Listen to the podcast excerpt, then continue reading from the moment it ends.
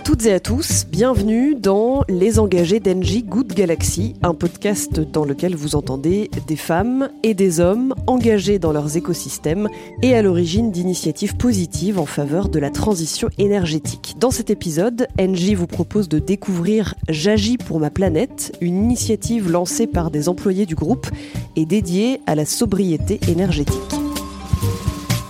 Alors qui êtes-vous et quelle est votre activité? Bonjour, je m'appelle euh, Clément Tremblay. Je suis aujourd'hui responsable climat euh, du groupe Engie, euh, c'est-à-dire que je suis en charge de la réduction des émissions du groupe et de tous les travaux autour de l'adaptation au changement climatique, donc comment on va s'adapter au changement climatique au niveau de nos sites et nos activités. Je suis rentré chez Engie en 2016 parce que je voulais travailler dans l'énergie et la transition énergétique. et Engie m'a intéressée particulièrement de par euh, la vision qu'elle portait euh, par rapport à ses concurrents en France.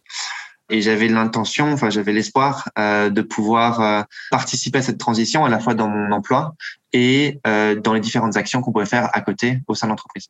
Et alors justement, comment a débuté l'initiative J'agis pour ma planète? En rentrant chez Engie, j'avais un peu un, double objectif. Je venais de terminer euh, la COP 21 et euh, j'avais envie de continuer à travailler sur la transition énergétique, une chose. Et le deuxième, utiliser cette expérience associative que j'avais accumulée pendant la, la COP21 pour accélérer cette transition au sein du groupe et pas forcément par les voies les plus traditionnelles. Engie, en 2016, parlait beaucoup de leader de la transition énergétique et on était toujours sur une dimension alors de production d'énergie verte, éolienne, gaz vert, euh, solaire, et de plus en plus sur l'efficacité énergétique. Donc aider nos clients à moins consommer grâce à des nouvelles technologies. Euh, mais il y a une dimension qui définitivement n'apparaissait pas dans la, la, la, communication et les, les, les travaux euh, et les activités d'Engie, c'est la sobriété énergétique. Comment on, on, change nos comportements pour réussir la transition, parce que la transition, elle est aussi humaine. Et c'est vraiment là-dessus du coup que J'agis pour ma planète s'est créé. Alors au début, ça s'appelait pas du tout euh, J'agis pour ma planète. C'était juste euh, quatre petits collaborateurs qui voulaient travailler sur ce sujet-là et qui se sont euh, mis dans l'idée de pousser ce sujet-là. et donc c'est vraiment voilà ce, ce, premier constat il manque cette notion de sobriété énergétique et de changement des usages pour réussir la transition. Et euh, ben, euh, allons-y, euh, soyons quatre, expliquons pourquoi c'est nécessaire pour réussir et quelles actions pourraient engager Engie pour y arriver. Vous pouvez nous citer une mission qui a été mise en place ou un exemple bah, je, peux, je peux donner quelques exemples. Alors, on, a fait une première étude hein, sur sur six mois où on est allé voir surtout beaucoup d'intervenants externes notre objectif premier était vraiment de, de sensibiliser sur la science euh, et, et, que c'est scientifiquement et, et, en termes de chiffres, c'est nécessaire pour réussir la transition. C'est pas que seulement une idée politique derrière. Et une fois qu'on a construit ce rapport, on s'était euh, divisé en trois groupes. Euh, un premier vraiment sur la sensibilisation des collaborateurs sur le sujet. Donc on a construit euh, des outils, euh, des jeux qui permettent de calculer rapidement son bilan carbone, pour faire simple. Et puis on a allé intervenir dans les différentes directions, séminaires pour expliquer le sujet de la sobriété et comment ils peuvent l'intégrer dans leurs activités. Le deuxième axe était sur les changements de pratiques de fonctionnement de l'entreprise.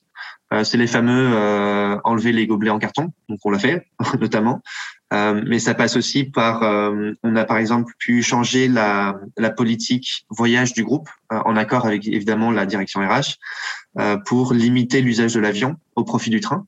Avant, le seuil était à deux heures, donc pour un équivalent supérieur à deux heures de train, on pouvait prendre l'avion. Maintenant, c'est quatre heures. Euh, cette différence. L'usage du vélo est maintenant officiellement autorisé dans la politique voyage. Euh, donc voilà, ça c'est deux, deux exemples concrets, mais on a aussi travaillé sur des expérimentations de réduction de la clim en été et de réduction du chauffage en hiver. Apporter son fuel, c'était le nom de l'initiative. Et puis on a fait d'autres initiatives aussi sur, euh, par exemple, euh, des repas, euh, des journées 100% végétariens à la restauration. Et donc l'idée, c'est qu'on utilisait un peu ces, ces, expérimentations au niveau du siège pour ensuite les diffuser dans, dans le groupe. Et puis le troisième axe, juste peut-être pour finir, c'est comment on pouvait changer le business, comment on pouvait intégrer des nouvelles offres en lien avec la sobriété que ce soit euh, dans comment on construit euh, la société de demain et à la fois aussi dans l'accompagnement au changement de nos clients. Et donc là, on a accompagné des business développeurs pour qu'ils puissent intégrer la sobriété dans leurs appels d'offres et apporter ce petit plus que les concurrents n'auraient pas et qui nous permettrait de gagner euh, des, des, gros contrats. Et cette initiative a dépassé les frontières internes de l'entreprise. Hein. Est-ce que vous pouvez nous en parler? L'initiative a effectivement pris beaucoup d'ampleur. Alors au début effectivement dans l'entreprise et après à l'extérieur Euh, on n'était pas tout seul à l'extérieur. Vous avez peut-être entendu parler du manifeste pour un réveil écologique, euh, qui avait fait son manifeste et qui avait pris euh, beaucoup d'ampleur et qui, deux ans après ce grand manifeste, les étudiants qui avaient signé se retrouvaient dans les entreprises. Donc, ils voulaient justement commencer à consolider un peu les initiatives qui existaient dans les entreprises. Et sur leur initiative, un premier groupe de collaborateurs, enfin de groupes de collaborateurs dans chacune des entreprises a pu se réunir et échanger sur ce qui se faisait.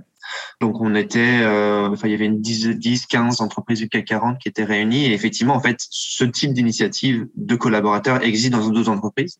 On a eu la chance de pouvoir aller loin grâce à un management qui était quand même tolérant, donc ça c'était euh, euh, très bien et je pense qu'on allait beaucoup plus loin que beaucoup d'entreprises. Et donc aujourd'hui, effectivement, il y a, il y a un groupe euh, d'initiatives qui existe, qui regroupe maintenant une trentaine d'entreprises, euh, qui s'appelle les collectifs et qui permettent de, de partager les bonnes pratiques, euh, se rassurer sur le fait qu'on avance, mais que c'est toujours un peu frustrant parce que ça va jamais assez vite et qu'il faut voilà beaucoup d'énergie pour avancer. Comment s'est matérialisé l'appui de NG dans cette aventure? Je dirais qu'il y a eu plusieurs plusieurs grands autres euh, euh, points intéressants. Le premier, c'est que, euh, expérience personnelle tout d'abord, il y a beaucoup d'alliés dans, dans, dans, les grandes entreprises. C'est une grande entreprise, il y a 170 000 collaborateurs, et parmi ces 170 000 collaborateurs, il y a toujours des gens qui sont prêts à nous aider. Ce qui a bien marché aussi chez Engie, c'est la disponibilité du management. Alors, on n'a pas eu forcément beaucoup de budget, mais en tout cas, lorsqu'on voulait prendre une, un créneau avec des cadres dirigeants, on avait cette disponibilité des cadres dirigeants, leur écoute, dans un contexte de transition importante pour Engie. Donc, ils étaient aussi intéressés de savoir bah, des nouvelles idées, qu'est-ce qui pourrait être intéressant. Euh, et on a eu cette, cette, cette disponibilité du, des cadres dirigeants et euh, leur, euh, leur accord pour qu'on puisse continuer à avancer. Un troisième point peut-être intéressant qui, qui, a fonctionné chez Engie, c'est euh, notre indépendance. À aucun moment, un organe de décision nous a imposé une supervision de nos travaux. En interne, on était libre de pouvoir euh, agir comme on le souhaitait. Euh, et donc ça, c'est je pense, cette indépendance et, et y chercher aussi cette, ce côté un peu à taper dans la fourmilière. Alors révolutionnaire est peut-être un peu un grand mot, mais euh, en tout cas, euh, voilà, ce, ce, côté revendicateur qu'on avait euh, était largement accepté parmi le, les quatre dirigeants. Justement, si on rentre vraiment dans l'entreprise au, au, sens large de, de NG, de, de l'entreprise, des collaborateurs, quel impact a eu votre initiative? Dans les impacts concrets, on a construit un réseau, J'agis pour ma planète, où il y a 800 collaborateurs. Euh, donc ça, c'est un, premier chiffre. Ce réseau, il permet de partager les bonnes pratiques et puis d'informer en fait l'ensemble des collaborateurs qui sont un peu partout dans le groupe de ce qui s'est passé au niveau du siège pour les répliquer au niveau des, des entités. On est allé faire beaucoup de sensibilisation. On était invité dans les grands événements d'Engie euh, pour parler un peu de, de, nos travaux et on a présenté le, le sujet à, plusieurs séminaires euh, de direction. Donc on a sensibilisé un, un petit millier de personnes avec ce, cela. On a pu changer les politiques groupes politique achat, on a fait des expériences sur la partie euh, bâtiment et sur euh, les dimensions de restauration.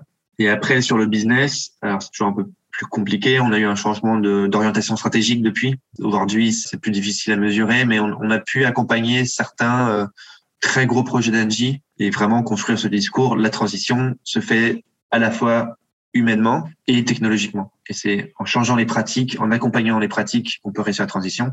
Et ensuite, sur la base de cet usage sobre, on peut construire euh, des services efficaces et verts. Et c'est vraiment ce prisme-là qui a été proposé euh, dans certaines appels d'offres euh, qui ont pu fonctionner par la suite. On va terminer en élargissant encore un peu plus. Aujourd'hui, vous le savez, bien sûr, hein, l'urgence climatique est de plus en plus forte, sans compter la crise sanitaire, les besoins de changement vraiment qui se font sentir plus que jamais. D'après vous, Clément Tremblay, en quoi l'initiative que nous venons d'évoquer peut s'inviter durablement dans notre société et peut-être préfigurer d'un capitalisme plus responsable Alors, je suis totalement convaincu que quelle que soit la position dans la société, euh, tout le monde peut avoir un impact sur le changement climatique. Tout le monde a un rôle à jouer euh, dans le cadre de la transition énergétique. Aujourd'hui, euh, c'est vrai que le capitalisme actuel n'est pas responsable. Il est en train de détruire euh, beaucoup de nos limites planétaires physiques. Et le jour où on les aura euh, toutes dépassées, ben, l'humanité aura du mal à, à, rester euh, dans le coin. Je trouve ces initiatives de personnes, de collectifs comme ça qui, se, qui sortent un peu des entreprises, l'expression de ce point en fait. Oui, il y a une volonté des investisseurs, du top management de vouloir changer, mais il faut aller encore plus vite et multiplier ces initiatives dans le respect et à la fois en challengeant aussi. Hein, il faut, c'est une ligne fine entre les deux, très important pour pouvoir euh, accélérer cette transition. Je ne sais pas si demain on parlera de capitalisme responsable ou d'un autre système économique, mais en tout cas, c'est par ces touches-là que ça, ça aussi, ça se passera. Et grâce à l'action des ONG, grâce à l'action des employés, grâce à l'action quand même de dirigeants euh, engagés, d'investisseurs qui vont aller euh, challenger aussi euh, le respect des limites planétaires de chaque entreprise qu'on construira ce nouveau modèle. Je ne sais pas où est-ce qu'on ira, mais en tout cas, il faut le construire urgemment. Merci beaucoup euh, Clément Tremblay. C'est la fin de cet épisode de la mini-série Les engagés d'Engie Good Galaxy. Vous pouvez le retrouver sur toutes les plateformes d'écoute. Ce podcast vous est proposé par Engie. À bientôt.